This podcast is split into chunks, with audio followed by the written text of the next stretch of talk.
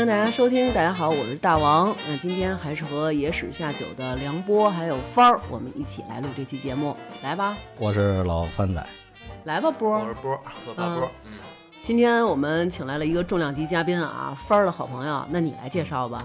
这是我们单位的我一个同事，是以前的这个远洋船上的二副同志哎呦，厉害啊了。二副给大家打一个招呼。不是我这个，由于说那个老家话，说的年头比较长了，所以我这个一直换不好换。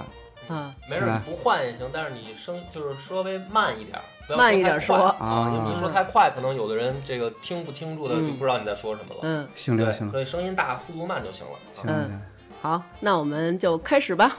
今天这一期节目呢，也是这个 播音腔了，播音腔。今天这期对嗯也是我拿到这个麦克风主动权的第一期啊。嗯今天呢，想来想去呢，聊一期什么呢？想聊一期这个海上啊船员的这个生活，还有他们曾经在深海里遇到过的这些神秘事件哎呦，因为庭正中的是吧？对，嗯因为我一开始呢，我想做这个，没想从海员开始，我想做那个外八行，就是那些响马倒斗啊、嗯走山领火这帮人。可是后来我想了一下嘛，我身边没有这么多认识这样的人，嗯所以我呢，今天就把二副作为这个船员的代表，我给他请过来了。因为船上的很多生活呢，其实是在咱们陆地生活上的很多人呢，不能想鲜为人知的。对对，对，正所谓呢，行车走船三分险啊。嗯他们在工作的同时呢，也面临的一定的风险嗯啊。咱们先这么开头吧，就是各位你们听说过，就是啊，在生活里跑船有没有什么讲究？有啊，这肯定有。比如说好像在船上吃鱼什么的，然后你不能说翻，对不能说哎咱给它翻过来，然后这样就不好是吧？对，这个有点忌讳这个啊问题。，还有就是船上不能有女的，对，还有就是，啊，对，都不能有女的了哈，就不涉及到下一个话题了。刚才我想说，好像说有什么，呃，经期的一些东西都要就是不能带到，啊不能带上船什么的。啊，其实这个事儿跟这个你说那个月事啊无关，主要是呢，女性船员其实在现在这社会上有，但是占比很小，甚至不到百分之一。但是船员呢，一般在船上也就二十多个人，相对密闭的一种空间，嗯啊，有一个女性这个工作人员呢，有时候不太方便。哦，呃，所以说说到这儿呢，我们就先想让二副同志来吧，你来介绍一下这个船上船员的这些序列啊，他们的职位大概都是什么？好嘞，大家好。首先呢，这个船上它分为两个部门，分为甲板部还有轮机部。一般来说，船上大概配备不到三十人，二十到三十人左右。像一些国有企业的船舶，大概配的人比较多。嗯但是现在由于经营运营成本的增加，像那个那个越来越多的船东开始往下砍人，就是、往下砍人，对对对，是用片儿刀啊，还是用那个 大金丝大环刀啊？用工资，啊，用工资 不。给你开工资，你自然就不上船，对吧？啊反正现在基本上空着二十多人，啊，像你这个二副这个职位，在船上属于老几啊？属于在甲板部属于老二吧？老三，啊，老三。属于老三属于老三，啊。那在整体船员的序列里呢，属于应该属于老七老七左右。二副变成老七，对对对，因为哦因为其实船上加那个机舱部分为老鬼，老鬼老轨，啊所以我就想三问，，到底有多少座大山压在你身上，让你不得喘息？但是他们跟那业务上没有什么关系之外，但是他们那个职务上比不，毕竟比二副要高一点儿一个等级，哦是因为工作的重要性吗？不是，主要是因为老鬼跟船长其实是平级，老鬼到底是干嘛的呀？是不是内线啊？轮机长轮机长轮机长哦，轮机长叫老鬼，对对，我们这就叫老鬼。为什么？因为他们特滑吗？呃，鬼是那个轨道的鬼，哦，轨道的轨，轨道的轨跟那个嗯机械有关系。等于船长跟老鬼是最高级别。对对对，但是啊老鬼呗，他还是他要遵从那个船长的指令，就是船长让他加车，他得加车；让他检车，他得检车。加车是什么呀？加车，因为你像那个汽车踩油门是吧？一踩油就上去了。嗯传染的主机不是，你得老早给老机舱打电话，你说明天中午我要驾车，我要我要是把速度往上提一提，提前一天你得跟机舱打招呼。啊，那就因为机舱不是说你踩油就往上走，哦因为需要好多人在那儿准备，才能把那个主机那个转速往上加呢。那不像咱这似的，比如咱们要一块儿出门儿，我跟梁波说咱得赶赶路了，就跟提前一天跟帆儿说提前约，好帆儿明天中午踩油门儿。对，哦比如说你这踩着车一脚刹在那儿来对吧？开车，你要船呀冲程，你就要停下来之后，我觉得没有半个小时到一个小时，船停不下来。哦，说停了还得开半个小时到一小时，对，最少最起码全速倒车也还能最少停半个小时。那就属于咱开车那空档滑行了呗，就是这种感觉。因为它船的这个本身的质量很大，而且那个嗯就是水中的这个阻力啊，跟嗯这个轮胎和地面的摩擦还不一样，对，所以它一般都得缓冲一下，哦缓冲的比较长而已。哦而且经常你如果如果车那个船在全速行进中，如果你打倒车，可能打不出来。打倒车对，哦，你们还能倒着走因为螺旋桨要倒转嘛。哦。打倒车的时候，有时候主机负荷太高，可能它就卡在那儿，根本就倒不出来，所以所以要提前。爆炸了，是吧？这时候老鬼又得上修去，对对，老鬼这时候就得给驾驶打电话，你说什么情况啊？这是有时候比如说那个传道杠里那泡沫，泡沫，泡沫，泡沫不是坏的啊，嗯，就是要真要泡沫，真要把那那个毛放下去放去，放到水上水里边去，嗯，准备泡沫要最少提前两个小时跟机舱打招呼，哦就，是要把车给我背出来，我可能要打倒车，因为船万事你要是不打倒车，船可能冲程冲老远也停不下来。打倒车哦要打倒车，因为传从正转啊，发动机打到倒转啊，可能需要准备很很多事情，哦，比如说那个空气啊、滑油都要准备，而且还要换油。平时船上烧的油是很低廉的那种重油，嗯，但是要可能要是到港之前要换成那种，嗯、跟柴油但是比柴油要次的那种嗯，船用柴油，哦，对，让它让它那个防止它那个因为重油燃烧不充分。嗯，就都得打出富裕来。对对对，我不知道你们俩，啊你们俩晕船吗？晕。你呢，波儿？我也晕，嗯，晕船？对对，会会有难受。但是这个我也听说，就是说扛过这一个怎么说呢？扛过这个周期调试期吧，嗯就是一般你再晕的人，好像上船一般一两个月以后也就适应了吧，是这样的。嗯它也就吐不出来，怎么了？我没有上那么长时间过，嗯，对，所以不知道说是不是能扛过去。但是听人说是，对我我是没坐过船，嗯，但是有一次我们去海边玩儿，然后那个就在三亚那儿，它有一个漂流池，你可以一人抱一救生圈，然后在里边漂流，它给你造浪。我在那救生圈上都晕了，吐吐了。对，就是半道儿我就就是边上有工作人员，对，这个可以请对二副给我们讲讲，就是船上的这个风浪。包嗯。括风浪来了以后，这个船它的倾斜程度，对对对对对。就这个因为在陆地上的人很多是想象不到的，嗯。那种感觉。因为有时候我们看电影里边那些，然后就觉得他们至于这么晃吗？因为我听对。我听他们讲过，当时我听完了以后，我也吃了一惊啊。所以这个不破这个扣，让二富来讲，就嗯是到海上，你说你在船上那个风浪会是什么感觉？行，先跟我们说说晕吗？嗯。嗯，首先啊，我一直以为我不晕，然后呢？直到有一次，我从那个丹麦的哥本哈根斯考那个地方下船，嗯，真听不出来是英文。二副太可爱了。那个下船下船当天是天气不太好，不不怎么挺好，嗯反正那个涌浪大概有两三米，差不多两三米那么高吧。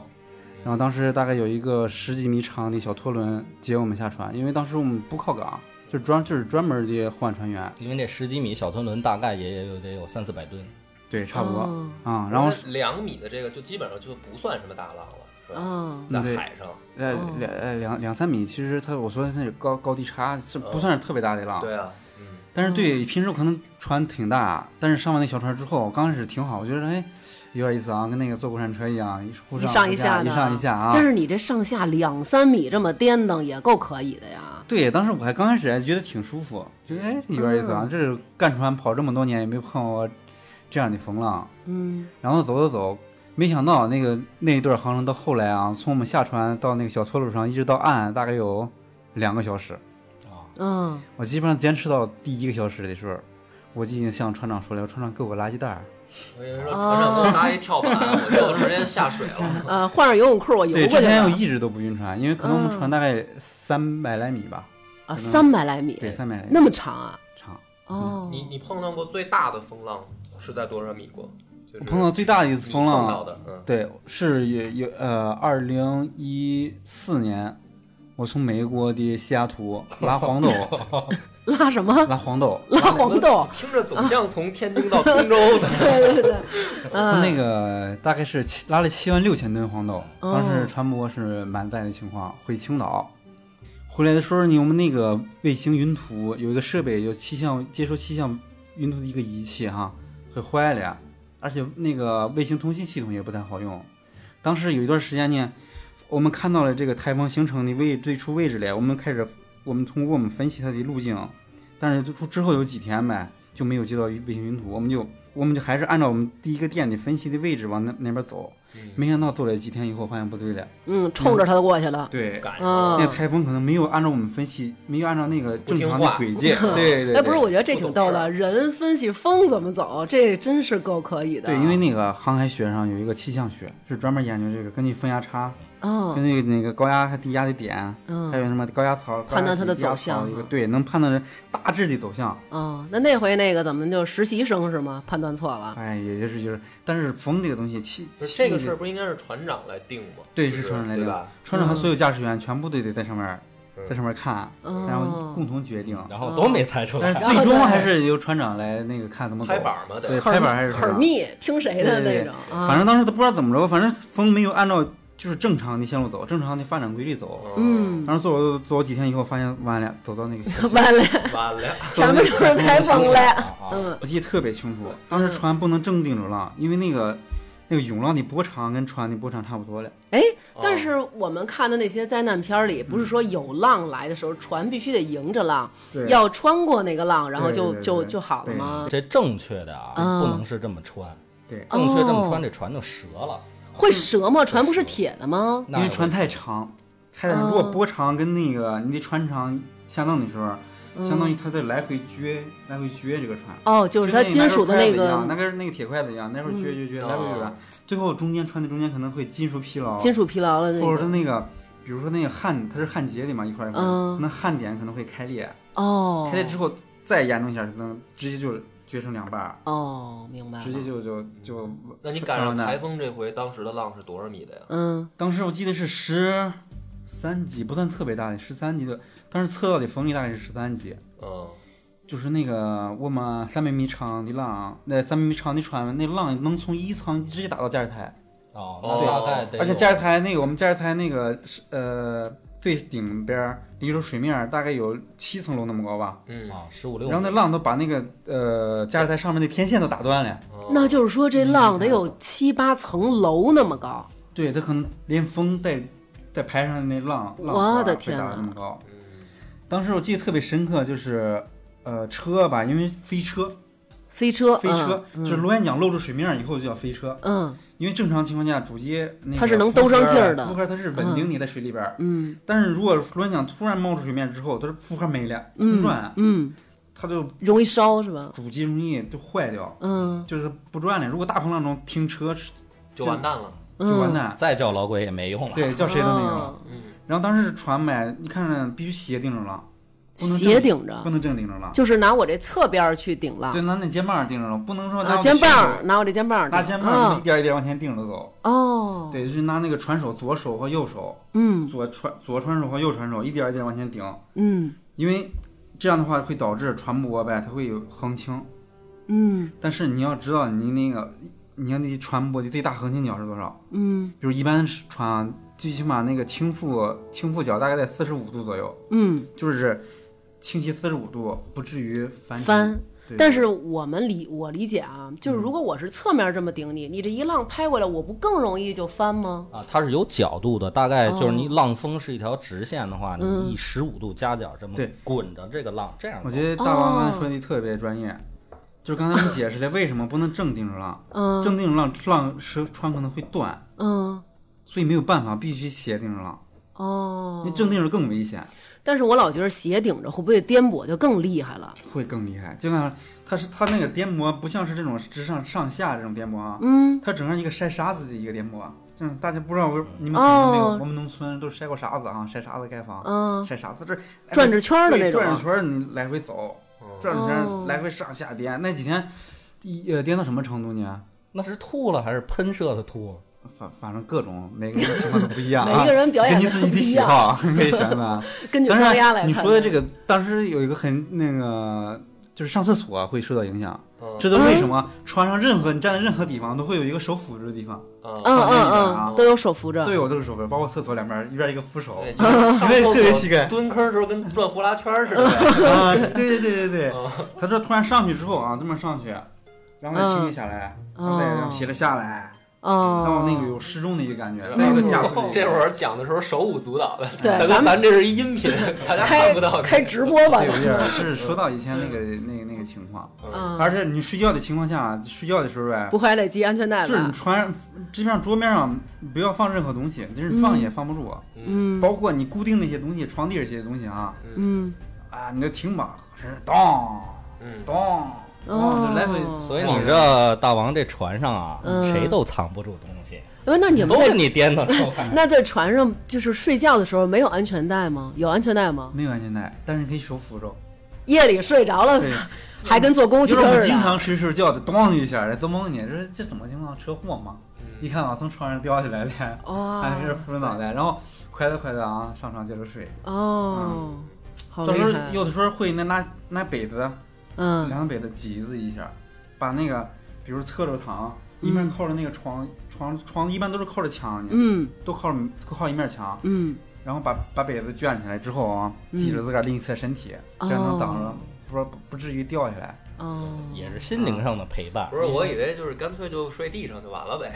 让他滚，睡地上也也不行嗯，睡地上你得挤上把自己。嗯你要睡地上，你可能你说不穿不穿衣服还好一点啊，嗯你要穿着衣服，你摩擦力也很小，地面上都是用的那种，哦，嗯，对，那种就是跟那个体育馆那种啊环氧材质对环氧树脂，然后摩擦力也不是特别高，然后也会来回滑。嗯基本上所有的东西，你看穿上所有东西都是带固定的，包括我们房间那桌子、椅子啊，嗯，都有一个地下都有一个毛毛链儿。哦，平时你要是来风浪来的时候啊，都要拿拧紧了，上面都有一个膨胀螺丝。哇塞，太厉害了！对，那次风浪是我劈抛船这么多年以来遇到最大一次，哦三天没有动地方，就在船吗？船在原地，船在原地一直在原地，一直筛你们，对，一直筛了五筛十选天。对，当时记得耗油一天耗三十吨油，哇塞。一，天要烧三十吨油。一天三十吨。对，那你们如果要是就不烧油，你就转吧，等你转走了，我们再开，就是享受这种静静相当。失去动力了。只要失去动力，从哪儿来你要随波逐流了之后啊，那只有嗯。倾覆一条道儿算了。出哦大风浪天气最担心、最担心就是没车，没车停车。哦，是这样嗯。对，但等于就感觉就跟漩涡那种感觉似的了，一直在那里边开。对，因为那时候大风浪那种天气已经能见度已经很低了，嗯，因为风浪你一看远地方全是巨浪，一个一个一个个的，它不像是小风浪那种啊，它是一个波儿过来又一个波儿，一个波儿一个波儿的，咱们这儿只有一个波儿。对，一个波儿一个波儿从远至近，大概哦嗯它有波长大概有有呃两两百米，哦特别大的一个浪，有有个波底，有个那个啊呃波谷，波峰波谷对对对。所以这嗯其实听着的确是挺，想象一下就挺难受的。因对为你想啊。你你你不是说真的就在那儿扛着这个浪啊，嗯。你正三天你的正常生活还得继续啊，对啊。该吃饭该拉屎什么的你还是得干。，你就现现在咱们就想象一下，就是你妈说那个波儿吃饭了，然后你就转着圈儿的那种啊，就是那个那个京剧里那叫什么呀？就是打着翻儿的那种的，然后就得转着圈儿的过来，翻着跟头拿着大顶过来对。或，者吃饭的时候，一般船上所以桌子上都会放那种防滑垫儿啊，嗯。就是有点像橡胶的东西，嗯，都会放防滑垫儿。然然后后吃饭的时候，那用嘴找勺儿去，然后喝的汤有时候也也会放汤啊，嗯。汤就比如晃大了，你得把汤把汤拿起来，哦，要不然汤就会倒，汤洒了，对，它会流自个儿就会流出去。对，所以说这些海员啊，在这个海上的生活啊，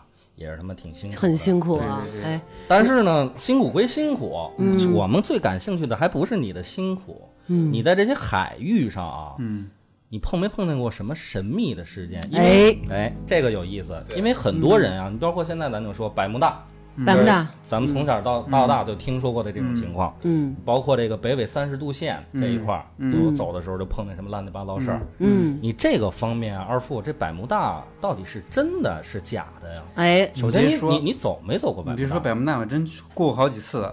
他们说百慕大那个，就是比如咱们看那个加勒比海盗，嗯。中间都是一个中空的，那块儿没有海了，然后边上都是大漩涡，然后说就到那个地方以后，就是嗯。你三步两步就是一漩涡，是那种一样吗？那个应该是大部分是杜撰出来的，哦，但是百慕大真正的好多生命、好多船还好多飞机，都沉在百慕大是千真万确的事情。嗯，哦，因为我们在海图上经常看到，到到处都是沉船，哦，因为你只要有沉船呗，它就在会在上面标记海图上面嗯。有好多密密麻麻的全是沉船。哦，就那个地儿特别密集，对对对，是吧？所以没去之前，我们心里边也特别忐忑，嗯那，你去了以后呢？去了之后更忐忑，为什么？为什么呀？因为那是去去了之后，所有男人都不想走 呀。为什么呀？为什么所有男人都不想走啊？白色的沙滩，哦，还有那种特别美是吧？特别美，特别美，嗯还有那种，但是没妞啊，你留那儿干嘛？对呀，所有有还有妞啊，裸裸体沙滩，嗯所有人到那沙滩上，那不管男女都不允许穿衣服啊，那是天堂，哦 你可以大饱眼福。那别录了，走吧，咱们。哎，我记着你原来跟我说过，就是你船舶导向系统好像在百慕大也会产生一些怪异的现象。，对，你要说到这个问题，我就可能没在船上待过的人无法想象，就是船上到底怎么走。嗯因为你比如说我要开家，我要是开车回家回我们老家，嗯，我知道啊，开导航，对，前面第一个分头儿该右拐了，嗯又遇到下一个分头儿之前再往左拐，最后碰上一个新的分头儿，哎，往右拐到家。那你不用开导航，就按照坟头走。你船上没坟头儿是吧？万一要基签了坟本上啊。你像那我们商船，如果开航之后往往海往海上开一个小时，嗯，就是已经看看不见陆地了，对啊，但是你们边上没有任何标记物呀。没有任何标记，你怎么走？不像是陆地上可以有。前后左右全是海，当时对一望无际的。对啊但是，小时候可能大家都玩玩过那个什么呃指南针是吧？嗯他嗯沿指南针走，比如说那个去日本，我可以从天津港出发，我走大概四十五度，我沿着四十五度走，我一直能走到日本，是吧？嗯这么一直走，但是后来发现这个地磁嗯它并不是按照你这个这么正这么正常的分布的，啊，它是有点偏。对，而且在百慕大，我发现百慕大那个磁感线，因为 传播的地磁偏离啊，后来人们就已经呃探测出来了，大概每个地方的偏的五度，有的偏的一两度，有的偏的十几度。嗯。然后你看到海图之后你，能自己相应的修正，嗯，比如这地方偏了十度，我往那边修十度。对对对，我往那边修十度，我就知道啊，嗯。我还是按原来方向走呢。嗯。但是百到百慕大你会发现，那地磁感线就是圆圈儿，就是绕着走。一圈儿一圈儿的，因为那边地磁特别异常，可能嗯，跟地下里它的那个磁磁力那个矿矿物有有关系。嗯，但是以前比如大航海时代那些人还飞机，他们嗯只能靠这个。航海时代有飞机吗？没事儿就这么说呗。以前啊，就行了，不要啊杠精。就以前嘛，但是靠那个电那个磁那个那个指南针靠导航，因为它那个磁感线已经乱套了呀。你一直比如说我一直啊，我我我现在走九十度，我一直能走到美国去，嗯你一直在走，以为在走九十度，嗯可是不是，因为它磁感线已经偏离了。嗯你一直你一直告诉水手右舵，我右舵，我一直往右打方向，一直在往右打方向。可是那个你得指示那个指示器上一直显示在往九十度走，这时候你不知不觉不知不觉就已经在冲着那个转圈儿了百慕大已经在开了。哦因为船舶最怕的什么呀？怕触礁，嗯，因为你就是底下有暗礁啊，嗯你就突然撞到暗礁上，如果船舶进水，可能几几分钟之内就一船人都全部都沉到水底下去了。嗯，所以就是为什么说以前航航海时代为什么么那么船那么多船到那儿都跑不出来，在那儿转圈儿？嗯因为它以前只能靠这个磁的这个螺经来导航，嗯所以到那儿就一直你沿着那个磁感线的曲曲线在那走。不是帆船古代这个航海，不是也看这个天天上的星体来判断自己的方位吗？对，看星体，白天看看星体晚上看北斗。对对对这样的话，看星体，但是只能大确定大概的一个方向，而且看哦星星只能是晚上看。嗯比如晚上有时候有雨有云又赶不上，又有一天，哦有可能在这一天时间就突然就百慕大了，哦然后还是按照磁路径走，直接就追着那暗礁就过去了。老鬼偷偷着摸着加车了。对对对，所以以前飞机刚开始飞机没有，也是靠。那你们现在呢？现在过这个海域的时候是现在现在船上一是那个现在可磁罗经啊，是一个嗯、呃国际海事局规定的必备的一个设备，但是很少有人用。嗯现在因为精度精度太低了，嗯现在都用电罗经。嗯电罗经是什么东西呢？比如说任何，比如车车轮，包括我们骑自行车那车轮的转动，嗯。包括人为什么两个轱辘在上面，都是一个罗经的一个原理。嗯。任何一个东西只要旋转的，比如说一根钢棍旋转超过一千一千转每分钟以后，嗯。它都会稳定指向南北方向。哦。哦。对，哇，这好神奇啊！电罗经，嗯。电罗经的工作原理就是有一个陀一个圆盘，嗯。在特别高速的运转的情况下，嗯。它稳定的指向南北，哦经经误差特别小，基本上在半度以内。哦所以现在现在现代航海基本上就用电罗经。它就是那个咱们那会儿学那种就是通电的线圈的那个指南北的那种感觉。电子现象，你没，但是你没嗯发现二附一科普上这保定话都没了，变普通话了，是吧？那电罗经怕什么？怕没电是吗？对，电罗经就怕停电。哦那就是说还是有风险的。对，哦，哦，再说你说的那个刚才那个看天文天文航海，嗯，现在是越来越弱化了。一呃发现我的师弟们，好多人都不会通过天文定位。这一块儿已经快快失传了。对对对，好像现在的人由于现在这种通信设施越来越普及，嗯而且那个用的那个又又特别方便，嗯越来越多人就开始不不去练习怎么观测。哎，对啊，包括我听这个很多老水手说，这个古代帆船时代，包括嗯这个海运学院早期的那些，还得教他们去打那个帆船的绳结，对对对，打那些就是。这个船上要用到的嗯很多不同的结，对就是我们现在想的不就是系一死扣吗？对就是船上它好像有不同的打法。没错，然后，但是后来好像海这个好像变成海运学院的一个必修课，现在目前也是必修也也是，必修课，但是必修课。但是就是说，它现在实际上也用不到这个绳结了嘛？不是，嗯对。现在船，嗯，因为之前的帆船时代，因为需要用那绳子打各种结来绑那种风帆，嗯。对啊，需要用的绳子比较多。嗯，但是现在这个优良传统保留下来了，嗯。现在基本上学水手的其中一堂必修课还是这个打绳结。那就是为到目前为止，为什么我还要学它呢？不是已经就用不上了吗？因为后来因为这个绳结水手结啊，嗯好多结都被称为水手结，嗯因为水手用的比较多。后来我发现这个纯是一个由于就是文化。水手文化沿袭来一个东西。其实现在船上的、现在船舶来说，比如说散货船、集装箱船、游船，嗯，用到绳子的很少了吧？很少。嗯，但是打绳结还是我们，像花哥这样要想用，只能回家用。但是绳结、水手结真是特别常用。如果是是日常生活中，比如说呃对驼木结，还有丁香结，嗯，这些结又有劲儿，然后打着又又简单。如果卸完力之后啊，二，哥要不要还能学起来？学点学点那也就是基本可以说，以你们现代海运来看，这个百慕大这个基本上就不算一个神秘的海域。对，现在已经它的事故后来是完全是因为它的地磁的原因影影响的。现在电路晶时代已经很少有船在那儿出事了。我最感兴趣，你碰没碰见真的这个神秘的海域的事件？嗯比如说厄尔尼诺，你们赶上过吗？嗯，就厄尔尼诺，我觉得可能，比如说我们台风，就可能是因为厄尔尼诺气象导致。哦 OK，现在，而且现在这么频繁的，呃，恶劣天气，你看台风都刮到，有可能刮到天津，刮到大连。嗯以前这种台风很少能刮到这种地方。嗯，我觉得这个都可能是因为厄尔尼诺现象引起的。你们在那个船上的时候，是不是经常能看到有那种鲸鱼或者海豚跟你们作伴？哎呀，天天经常，比如说像那个阿留申群岛，嗯，哎呀，两边全是鲸鱼都是什么鲸啊？啊，一般都是抹香鲸，哦就，是特大，最大的那种鲸鱼。哎，你说的这阿留申群岛，阿留申群岛在二战的时候是一个美苏日三军的一个重要的一个作战场地。对，当时不是就是也死了很多人，嗯，就是尤其这种怨气很重的地方。来了来了来了啊咱们现在不要欢乐了，二夫。嗯你别说啊，之前我们之后航海，我们都一般都离着阿留申群岛那个岛比较远一点儿走，嗯就是因为有这个机会嘛。有这种机会。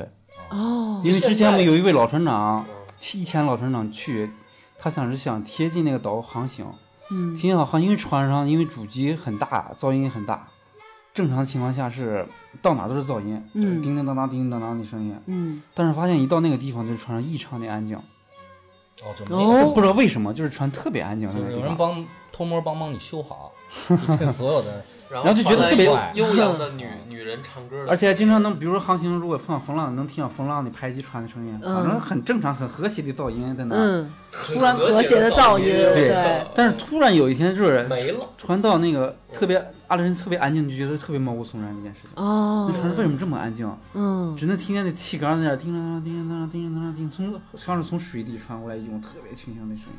哇塞，听完之后就觉得哪儿不对劲儿，反正也说不上来哪儿不对劲儿。那。看那看见过吗？看见过，比如说我没飘过来我来一个船大航，呃后来我们我没碰到过，因为抛抛船的年头也没有长，呃，嗯不怎么太长。嗯后来之前我的一个老水头曾经说过，嗯他可是刚开始抛船的时候，嗯有一次抛去到那边儿，嗯泡着泡着，突然又发现有起雾。嗯，其实船上起雾还是挺正常的啊，嗯因为船上起雾的条件很多，什么嗯频率雾、辐射雾啊，嗯都很多，起雾也很正常。嗯，那天起雾，那天正常应该不应该是中午就是起雾？对，中午不是应该暖和吗？对，中午一般很少起雾，它突然起雾，而且雾越来越大，雾越来越大。嗯当时那个开始船长说：“哎，我就得叫俩人上来值班吧，因为嗯船上已经很慢了。因为是不是船长也有有点船长虚啊？对船长，因为船长也忌讳跑那个地方。哦，你们一个船上就是唯一的最后的精神支柱就是船长，对如果船长要是崩溃了，就啤酒了。就发生恐慌了。对对对，是这么嗯道理。因为所有的其实船长他一是整体工资比较高，嗯，所以所以他情绪稳定 是吗？这是主要原因。啊，接着说，后来船长怎么着？船长说不行，得上驾驶台，因为呃国际空运有规定，一旦是能见度不足多少多多少多么远之后啊，必须把嗯船速拉起来，嗯维持舵效的最低航速，嗯。保持万一因为因为看看不见了，因为现在雷达比较好，因为嗯各种，所以说实话现在不太遵守这个规定，尤其是在远洋，尤其是在那个很比较通航密集度比较低的一些地方呗，嗯。没有船，为什么跑安全航速也没有，所以没有，一般都是加强的人流啊，嗯。船头放一个人。嗯。然后驾驶台两翼一放一边放一个人开始看着。嗯。那天你睡的时候告诉我就是越来越大越来越大，天越来越阴，就看着看着两两个越特别远的地方，隐隐约约能看到两个黑色的柱子。哦，当时都以为是那个货船的那个桅杆呢？钓钓竿，钓啊船上有钓嘛，啊，以为是钓竿呀。但是奇怪的事情就是肉眼能看见的，但是雷达雷达扫不见，看不见，哇，雷达扫不见。嗯，当时船长也很紧张，在船上，哎呦，这怎么什么？当时赶紧就叫全船人骂街呀！没了，这 是当时船长也心里也慌慌啊了，对面遥远按照这么大的东西，雷达扫不见是很奇怪的。当时，对啊，但是当时驾驶员也在讨论啊，我们啊嗯，都说可能是木质的，嗯，木质的呗，一般的情况下就是就不容易扫不到。它不容易扫到。不是？但木质的这就更甚了。对呀，对呀对呀，跑那么老远，因为木质很少跑那么老远。，对呀，当时很紧张，全船人都很紧张，就听见那个主机的声音叮当叮当叮当在那响。这时候那个船长打那个呃摩尔斯信号灯给他，嗯闪他，嗯然后按汽笛，因为嗯现在船上都有高频电话，也开始喊。嗯怎么弄都没有反应，然后这边船开始越来越近了，离他开始躲他，嗯，哎，怎么躲？我们的船，他们船怎么躲？他那个木质船都怎么去？怎么迎着对对对对，当时就按气，但是很慌张，但是已经很近了，当时船他撞上了了。不是那海航船，现在没有木质船呀，对吧？嗯嗯嗯，当时就特别怪异，而且怎么躲都躲不开。还是贴往你船上贴，嗯嗯哎呀，气氛一度很紧张。但是坐着坐着很近很近，离着特别近的地方，嗯，你发现一艘木质帆船，哇，真是木质帆，真是木质帆船，法西森哦木质帆船。嗯而且感觉那个帆船像是像下过雨，嗯，像嗯被淋过一样，到处湿漉漉的东西。就是不是可以借鉴加勒比海里边那个从海底浮上翻上来的的那个船舶？飞身貌似那种出号船，貌似哇跟那个还真能船，碰见这种船。对，所以当时这个全船都一度吓坏了都。你们没有人就是说翻到那个船上去看看吗？嗯去探探吓险傻了，都已经脸都脸一个个脸色惨白。问题是姐姐怎么去啊？你以为是啊我以为桅杆对对上面对的绳儿，然后揽着对搭一个杆儿什么的。当时也是，水手节但是很 近的。时候啊，他就从我们船尾，他就冲着船尾就哗过去，冲到屋里边儿，过一会儿就不见人。哇塞，太害怕了！我以为就是看见这船以后，船长就是所有的船员到甲板上来骂街、扔鞋，对，你瞅啥？但是他可能听不懂啊，尤其二种这用保定英语对，哇，What 好 are you looking for？我操，看啥嘞？对，行，这是真碰上了这是是真真碰上了这是真碰上哎了。咱说这么紧张，海上还有什么神奇的景象？就是没那么紧张的，比如说你原来不是跟我讲过海市蜃楼这个故事吗？对，哦，就比如说我好呃，其实跑这么多年船，发现收获最多的，并不是说你工资多高，收了多少那个挣了多少钱，嗯，真正的主要你们挣的不也不高吗嗯、一生受用的反而是那些在、在太平洋中间晚上看星星的那种银河的那种景象，哦，天空特别低，哦，而且它没有灰尘，太平洋中间没有一点点灰尘，可能有点水汽，而且有时候水汽很低的情况下，嗯，天空能见度真的特别好，能所有的天星星能看得一览无余。是不是听说就是在咱们这边，可能因为地面的光也特别多，有这种光污染，光污染。所以你看到的星星少，但是在那边是看到星星巨多吗。巨多，所有一览无余，包括在天那个水平线上的星星都能看见哦啊！，你四周因为是个呃到那个锅底型是吧？嗯嗯，所以四周的所有的东西都可以看得清清楚楚。哇，所以那个还有就是，比如说有一天凌晨的时候，嗯三点钟天突然变成红色，哦，然后是海面上任何东西都能看得清。哦，那是什么红啊？那种特别艳的那种吗？那种呃朝霞或者晚霞那种特别哦火烧云那种。是不是就是天亮了？哎，其实三点多原理是那种原理，哦是因为空气中那水汽密度到达一定程度以后，嗯太阳光虽然这时候地里日出还没出现呢，嗯，但是它反射的那个照到那个外太空里边的那个你的上空来，可能水汽多的话，它会慢反射到整个你现在这个这个空间，所以有幸能碰到一次很幸运。哇，好厉害！你许愿了吗？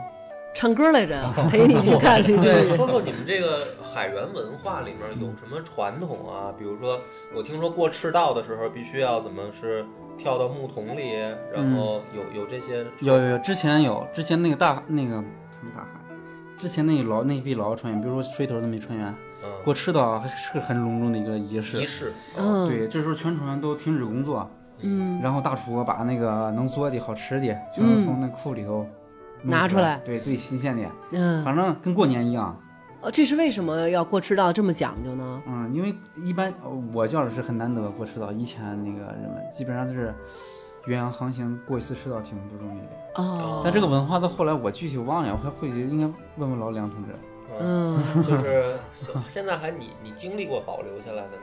就是你亲身赶上的有什么文化上的仪式啊，或者嗯，嗯。其实我经历过一次，呃，接新船的一个在船厂，接新船，对，嗯。接新船，哦嗯。嗯。就是船舶就是建好的，嗯。然后第一次下水，嗯。嗯就是特别隆重，嗯。然后就是要呃对，还一般那个像那个传统好多他要要那个祭拜那个妈妈祖，马哦祖。对对哦。对，在船头，嗯。然后那个那个猪头啊什么的都要嗯摆在上面，哦。嗯，然后放炮，嗯各国也有区别吧？像你们是祭马祖，说外国的是不是得祭什么波塞冬之类的？对差不多也类似差不多类似对对对哦图个好，因为船上，嗯、怎么来说呢？船上毕竟是一个很孤独立的一个空间，它一旦出事儿之后，是这种叫天天不应，很隔绝的那种对，所以每个人都希望幸运安全。嗯对，那海市蜃楼看见过什么？看见过春晚吗？嗯，别说海市蜃楼，我啊，就是八这边的董卿开始就是那可，能折射的有，点远。我我亲眼见历过一次在巴西沿岸航行，嗯，我要去巴西装那个粮食，你怎么老装粮食啊，二嗯因为？散货船嘛，嗯，因为散货船一般就这么几种：粮食、嗯矿、呃液化油，没了，哦就这三种。都是嗯，装那个豆豆布儿，豆布儿是什么？豆布儿就是豆那个卜儿？大豆不是豆腐儿炸完了油之后剩下那渣子，哦，豆渣，对豆渣，啊就反正那个，嗯反正是拉那东西吧。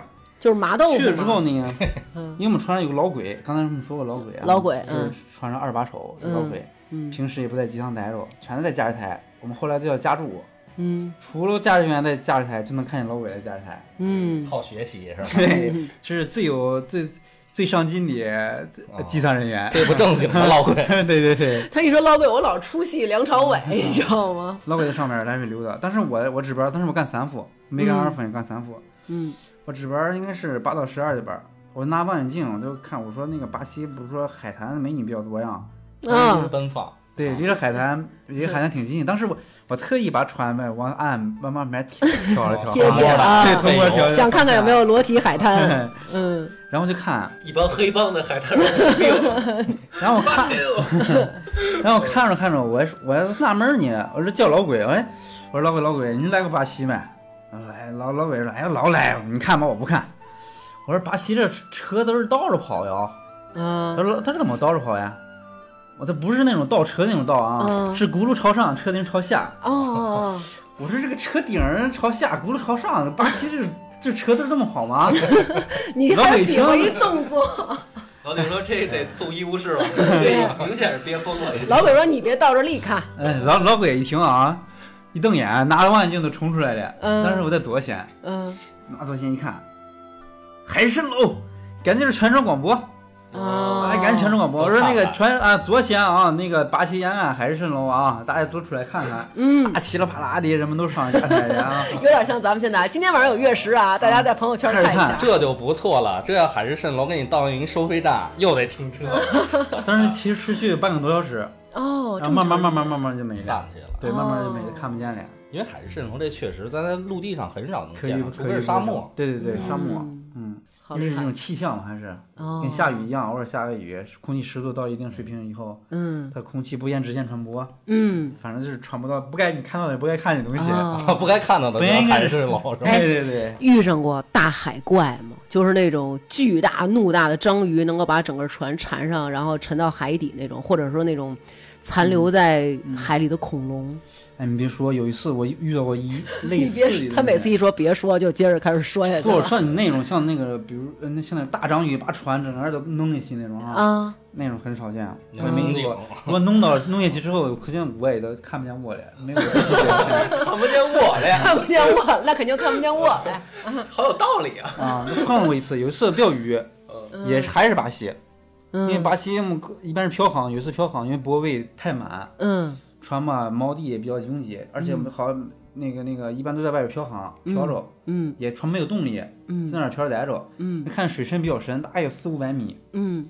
当时说钓鱼，因为说水太深了不好钓，嗯当时没事儿干啊，谁都是说那个钓吧。后来拿那种先用先用那个鱼呃鱼鱼绳儿鱼线呗，嗯鱼线后来就是忒这么深的鱼钓上大鱼之后忒忒细，后来用那种干活了儿那种大粗绳子啊，啊，麻绳干活儿大粗绳子，嗯随便拿那那种气钉枪的那种钢针，嗯特别我们自己一般船上钓鱼啊，那没有用卖的小鱼钩儿，嗯鱼钩儿很大，十嗯十几厘米。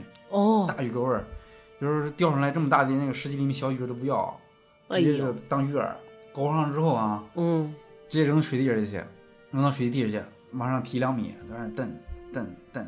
有时候一般就是干活之前啊，有时候船上干活嘛，就扔进去不不不完了我。听你这个拿大粗绳子、大钢钉，然后你还蹬，我怎么觉得这得拿吊车吊啊？蹬得动吗呢？呃你不是来一鱼不给你后来也是钓着玩那次真是钓着玩儿，因为嗯三四百米很少有人钓鱼，嗯不常见。一般我们也一般三四十米钓鱼，嗯。三四百米很少钓鱼。的，嗯。反正用一大粗绳子钓扔进去。嗯。扔进去就是干活之前就是扔挂号肉扔地下去，没当没在意，哦，没在意。刚才干完活的该插柳，对该嗯。该回该回那个宿舍了，该吃饭了。嗯。后嗯，来一蹬不对劲儿，地下有东西，哎呦，嗯，还是几个人。开刚开始劲儿比较小几啊，个人一块刚开始一个人往上蹬，蹬嗯。蹬蹬蹬吧，一点一点蹬，地劲儿挺大。嗯，蹬着蹬着蹬着发现不对劲儿，劲儿挺大，还是个大东西，对，还是开始嗯叫人，嗯开始往上蹬，使劲往上蹬。几个人一想，寻思这是个什么东西，嗯真蹬不蹬不动，到最后实在是蹬不动，怎么着呢？吹头是把把那个把那个毛机开开啊，吧，脚哦了毛机开开，呃，钓鱼还行，绞缆机，但是钓鱼呢，那是是打用捞呢。要是用去用线不行，绞你绞缆机必须得绞点粗点的东西，但是正好是大绳子往上嗯，啊一点一点往上绞，一点一点往上绞，一点一点往上绞，嗯哈不着，还叫了哎就绞了一会儿，这个半个小时多小时，一点一点往上走。你看那绳子一会儿远一会儿近啊，哦，它还游呢，还有有互动在这个一会哦儿走一会儿远一会儿一会儿远一会儿近，嗯，但是那个叫人家了可能是，特别激动。我不知道你钓没钓过鱼，就碰嗯。上那大鱼啊，一点一点往后沉啊，那种心情啊，我要碰上你这事，我就割绳子了，我就这多吓人呀！对，就给你，一你点一点往吃去上绞，，因为缆嗯车很慢，一点点人嗯啊嗯嗯嗯往回绞，嗯也怕那绳子断了。嗯，叫着我们分析是个鲸鱼，可能钓鲸鱼哦，钓鲸鱼我们了，分析是个鲸鱼，嗯，但是后来就叫着鲸鱼呗，它鲸鱼很聪明，嗯。它可能不吃这么小的东西，但是反正类似那种体型的吧，嗯大鱼，嗯，当时觉得这是中午又又得吃了，就吃新鲜肉吧。哎，新鲜肉这啊，还想着中午吃一顿，这玩意儿你是一顿能多害怕呀！后到后来这个绳儿越来越绷得啊绷得直了就啊。后来就当一当当当一下，嗯高度紧张，每个人都不说话的，看着很紧张，感觉就是这个水啊，你看这水味，哗，水味，嗯。这梆就一声，哦。最后绳子一绳子断了，蹬，绳子断了，我哦操，都快出水他那个了，都已经大粗缆隐隐约约能看着那个一个大黑影在地下。他那大粗缆绳比钢的那个强度可能都要大。因为它是好几种尼龙搅在一起对对它搅对上的。尼龙，绳钉的。嗯。那后来呢？后来跑了。哎呦，一阵儿可惜，后来一阵儿可惜。可惜什么呀？你钓上来真是 后来，嗯。后来就是有一次船过新加坡挂船底的时候，嗯。然后那个人告诉我们，你们昨天那儿有个什么东西，被什么东西抓了一下，抓了一下对，一块哦漆都整个都抓掉了，都露出底漆来了，哦。哇而且像一个手掌的一个形状。嗯，后来我们后来我们才意识到，正好是我们钓鱼钓上那条鱼的一个那个地方。我那怎么会是手掌的形状？鱼了。对，那可后来就肯定不是鱼，因为不知道是刮刮船底是这样，就是哦这个、这船舶行驶到一定程度啊，嗯它那个船底附着好多海鲜啊，嗯海洋生物啊，嗯你想它抓一下，还抓到船帮子上了，那嗯等于这一下这爪子的咬合力，你就想得有多大。而且你想，还有那个漆都得给抠掉了，这这多大劲儿啊！船底的那层漆是有毒的，对，哇就，是为了防止这个海洋生物附着嘛。所以它有毒，就是那黑了吧唧那个是吧？就是刮船底是什么呢？就是你船在水里边泡的时间太长了呗，嗯，泡的长那马牙子，你知道什么马牙子呗？就是那种跟藤壶似的那种东西，就是我们吗？吃那个小扇小扇贝，煮熟了之后一挑着往外吃那个。嗯他说密密麻麻的在那个船那船那漆上，就是就长长慢了，嗯。长慢了之后就影响船速，因为船一天耗油挺多的。哦。比如船正常应该跑十二节，你这现在长慢了只能跑八节，哦，所以定期要拿人去铲一铲，哦，那个都铲掉。嗯嗯。所以那时候观察到的这个现象，当时也是一吃了一惊。当时给我们看照片还，就底下他会拿摄像机啊，嗯。他先拿摄像机给你拍一圈儿的地儿去，嗯。华山地那个人，嗯。然后报价报价 对对，对。然后报价嗯。你这怎么怎么说？，大王，你猜的刮船底报价多少钱？嗯，就他刚刚说那三百米的船吗？嗯，对，整个船底全刮了，说美元说人民币啊？随你，那我觉得是一万美元，十万美元。十万美元产海，我去产海鲜去，对，海鲜你可以拿走，嗯这么贵啊因？为它厚。但是你这一直开着，它它它往上覆，它能有多厚？我觉得也就一小层儿，手掌这么厚吧？有吗？就这么厚？其其实不是特别厚啊，嗯就是有偶尔有些地方是比较厚的，比如说嗯那个、呃呃螺旋桨那个那个舵机附近，嗯因为那水流经常冲刷不到那个地方，嗯长得比较厚一点。嗯，其正常情况下应该也就一手掌那么厚，手手掌这么厚，一哈一哈长。不不是这么厚，哦哦吓死我了不是特别厚，哦哦，但是它粘得很紧，是吧这？长得完全长死在上面，跟那小石头一样，就是完全粘合在那个上面的，哦，一点都不动。所以那你说你们这船员除了跑船，还碰见这种乱七八糟事儿，你们这不天天的担惊受怕的？哎，嗯那你这船员上的这个心理问题是不是有没有哎真的心理疾病的啊？有没有心理辅导师啊？就比如说你们看过那个呃海上钢琴师吧？看过？嗯，对，人家那是人啊，我最长的一次在船上待了十五个月，十五个月，十五个月。刚开始前前仨月啊挺美，哪儿嗯去啊倍儿新鲜。嗯。到后边呃到第四个月到第六个月啊、嗯。是那个疲劳期，嗯。就是反正也是没什么心情，经常想跳海，对，没什么还还不到脚还还不到，想回直隶总督府，呃到九个月到十二个月的时候就开始想跳海了，真的真的想跳海就是啊！太没意思了，船上，因为船上每天重复像一样的工作，哦，每个职位都是嗯，敲绣的敲绣，刷漆的刷漆，开船的开船。不是你那一次是你这一条船的人都在那儿待那么长时间，还是说就你别的人有的已经换下去了？大部分人吧，大部分人都是这种状态。那一期我们都是一期一期的，哦，对啊，嗯我那一期基本上，嗯，哦，那也就是说，当时到九个月以后，基本上所有的传言其实都是在这种心理状态下。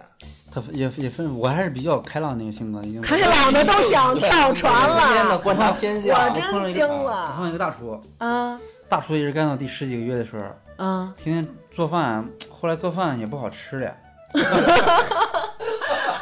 他要想跳船，也是让你们你是那个开朗的吧。对，你们这跳船可能跟这大副这厨艺下降也有关系，我觉得。这个特别透彻，来诊断特别糊弄，呃做饭。嗯糊弄而且晚上呗，一般这个菜库里的菜呗，没事没没事的时候经常翻一翻，要不然第二季都烂了。啊那大叔就就到最后就懈怠了，不翻，到黑夜十二点啊往外扔菜，哦因，为因为这船上有师那个师那个伙食委员会，伙食委员会。伙食委员会肯定是委员会的成员呗。我就是委员会成员之一。会长，然后没没事我要去检查去看，哦。我说看那个懒的怎么着哎，嗯。因为老烂老烂他要扣大厨工资的，哦。就是大厨为了为了防止看到这个懒的这个食材呗，嗯。他晚上黑十二点偷偷摸摸的把这懒的菜往海里扔。哦，有时候我开着开着开着船呢，我就听着啪啪，然后我说这什么生儿？大厨这什么然后什么什么生儿？我什么声什么儿？声儿？我看往下，我从那个驾驶台两翼往下看，我看有黑影往下扔东西呢。嗯我就赶着水手下去看看干嘛呢？干嘛呢吃上来了，干什么呢？干什么？大厨往下扔菜呢。哦，第二天他把屎得告诉报告船长呀，因为这个屎，船长这个后天都屎叼了一顿那大叔。哦有人你这是怎么回事啊？每天这菜不够吃，你天天往海里扔。那不那他加重他的这个对理负担吗抑郁呀后，来大叔后来也不做饭了，做 饭都不做了，大天天倍儿高兴，大主任，我觉得你天天倍儿高兴，天天去架子台光着个膀子，唱歌，唱没车唱歌那玩意儿掏肚，那我不能随便让玩。对啊那他是不是就是后来谁都说的，人大叔，你说你该做饭不做饭，你天天往架子台泡沫。嗯后来大泡沫叔谁都说的，嗯那家伙洗完澡黑姐人家不穿衣裳，啊，那都是赤身裸体的，往哪儿乱乱全船乱乱窜，他这所以你个看这海上都不能有女的。他精神失常了而且倍儿高兴你知道不？倍儿高兴，倍儿高兴，看人家笑嘻嘻的不是，的。但他这是不是一种精神失常这个时候就说明他了？已经快崩溃了已经崩溃了。对，开始后来就有点失常，后来是嗯船上船长有点担心，嗯，给他放了船长还。有点儿担心，那船长这反应也是高船长慢。跟着船大叔解释，船长也船病了，船上都是老爷们儿是吧？船嗯不船有什么区别船长光着跟大叔赛跑，坦诚有什么区别？前掐不讲板说看咱俩谁先跑到海里。后来呢，船长说你锤头儿，你这么着吧，你以后你做饭吧，你别让大厨做了。嗯怕给你下毒吧？嗨，真是怕一是乱做啊，哪有毒啊？是啊，尿也全都往里你当当哎调料呦，料品。尿！我的天哪啊！后来就开始两两个水手看着，你说大厨，你天天就是水手做完了饭来，给端过去，哎呦到，到房间里边儿不让他出来了。是不是因为你们这个与世隔绝，然后相对还是比较封闭的，所以才这样？哎，以前跑船基本上船上没有通信，哦就是只有船长可以往外收发邮件，正常的嗯业务上的一些联系，嗯，根本你像跟家里一直联系不可能。那你们现在有手机了，可以发个微信或者刷个微博，也不行手。机需要手机基站的，嗯，你你比如说你船往外开一个小时，手机没信号了，哦所以船上还是卫星的。为什么有卫星电话呀？哦那船上卫星电话因为通信费用虽然在降低，但是也还是很贵的。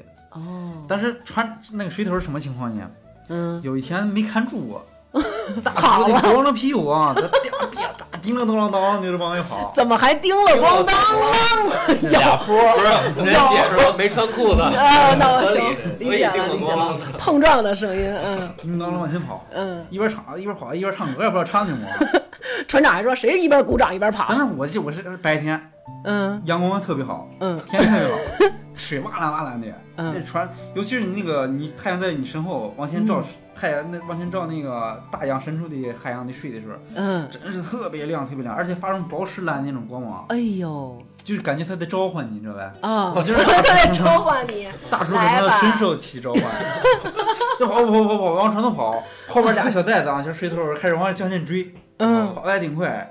这大厨当时我看，我看着我我这干么呢？是我以为他跑着玩儿啊。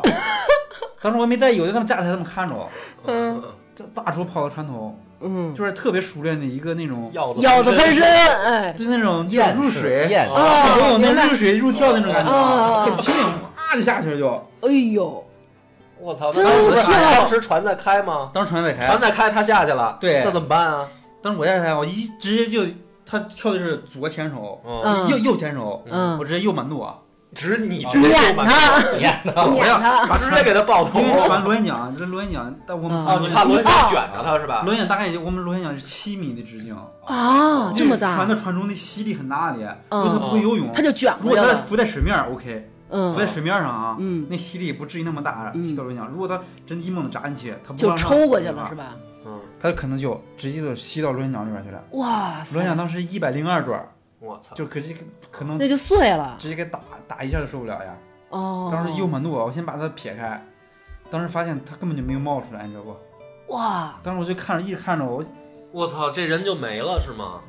到最终就是这个人就没了。我操！啊！当时我们船停船了，找还停船，停船停船，你们不得头一天打电话吗？说轮机长，明天中午停船紧船急。情况下要紧急刹车紧急嘛。就是费发动机和轴。那个那个车上有个呃有个 emergency，Emer emergency 啊 还，emergency，是说母语吧？你你就写一个着急的，emergency 呃，啊急活儿，嗯，紧急情况下就可以 emergency，那他等于就是真就死了，因为跳海的概率特别低，尤其是他那种主动跳海那种情况可能他是已经被大海召唤上斗来。后来我们就分析，那没有人就是不是有那种橘色的救生圈拴一绳儿能下去套他吗？嗯，每他当时在开两翼会有一个两翼会有一哦个，嗯。嗯，叫 Man Overboard。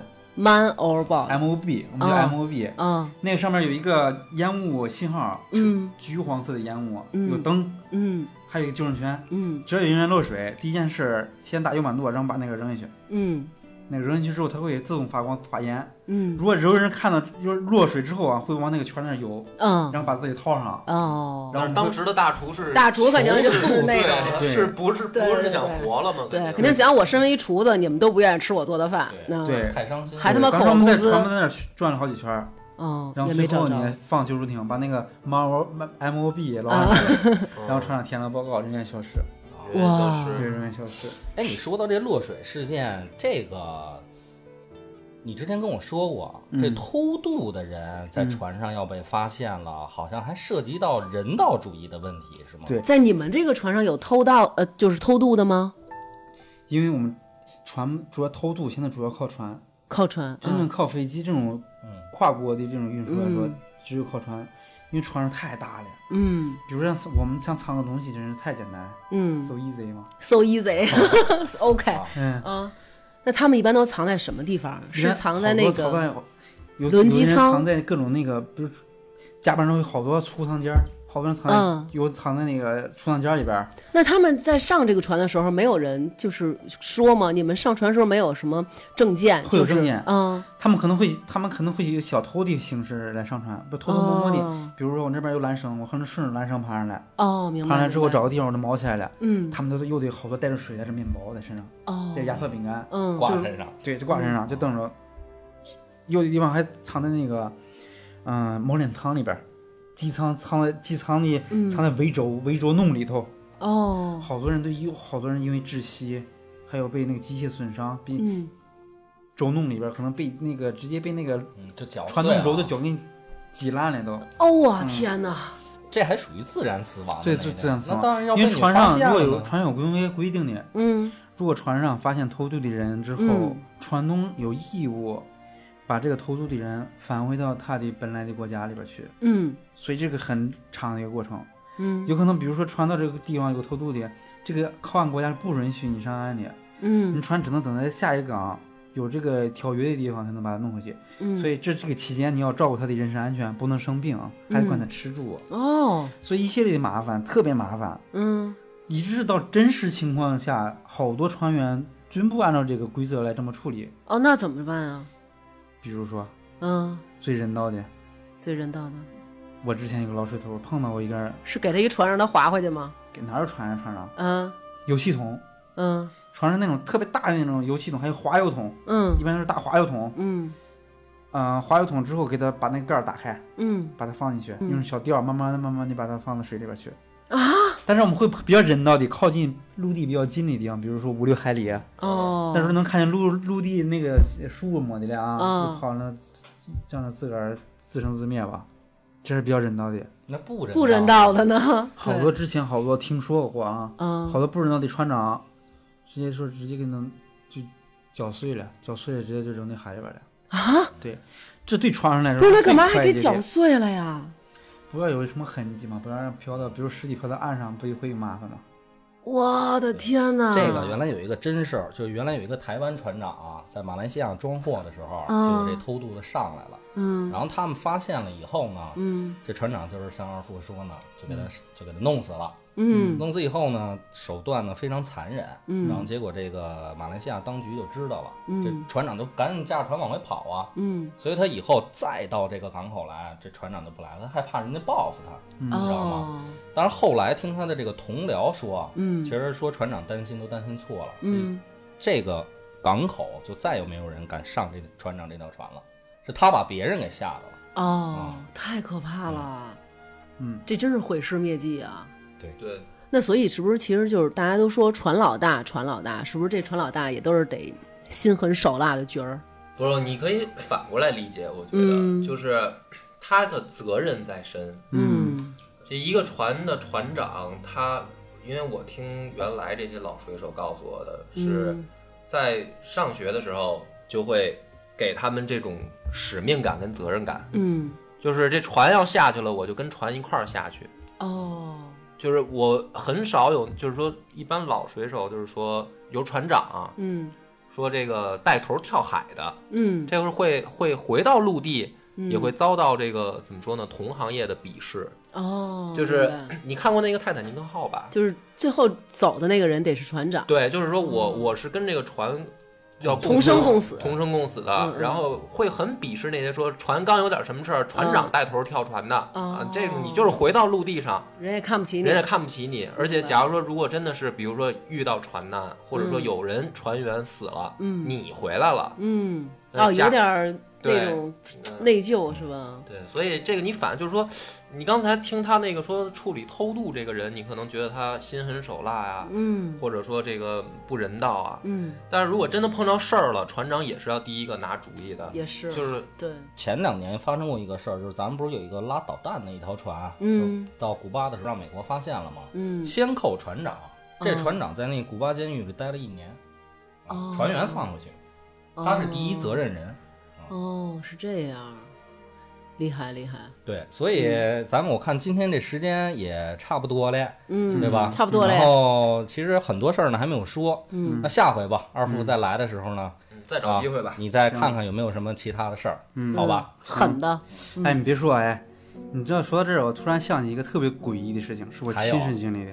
那补一段，嗯，啊，回到啊，就有有你一次，说一半，然后留一扣儿，咱们下回，就有一次，嗯我在我们餐厅里头，我放了两箱啤酒，嗯第二天我再去发现不见了，嗯，然后我问所有的人，没有人说看见了。你说诡异不诡异？